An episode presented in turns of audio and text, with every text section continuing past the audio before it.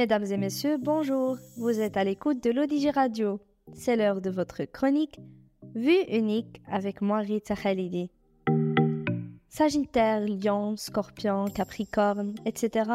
Ce sont bien des signes astrologiques. Et lorsqu'on parle astro, il y a deux teams. Ceux qui y croient dur comme fer et ceux qui tout simplement n'y croient pas. L'astrologie n'est pas une science exacte.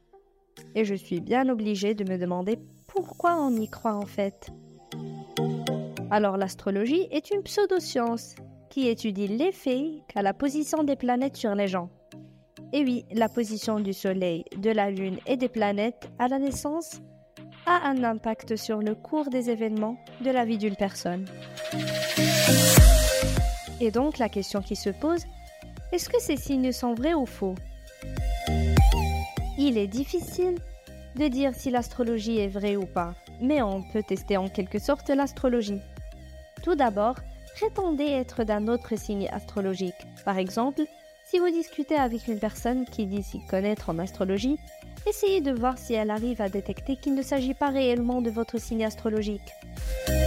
Ou tout simplement, consultez votre horoscope quotidien ou hebdomadaire, comparez les autres signes astrologiques aux vôtres.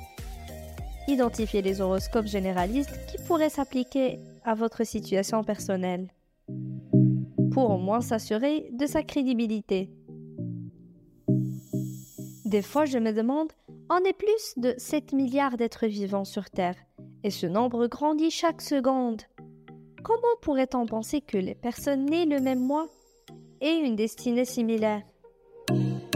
Enfin, on ne peut pas tout croire. Il est préférable de se renseigner et faire des recherches approfondies, non seulement sur l'astrologie, mais sur n'importe quelle thématique. Et surtout, essayez de faire preuve de logique avant de tirer une conclusion.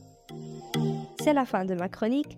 À très bientôt, toujours sur l'ODG Radio.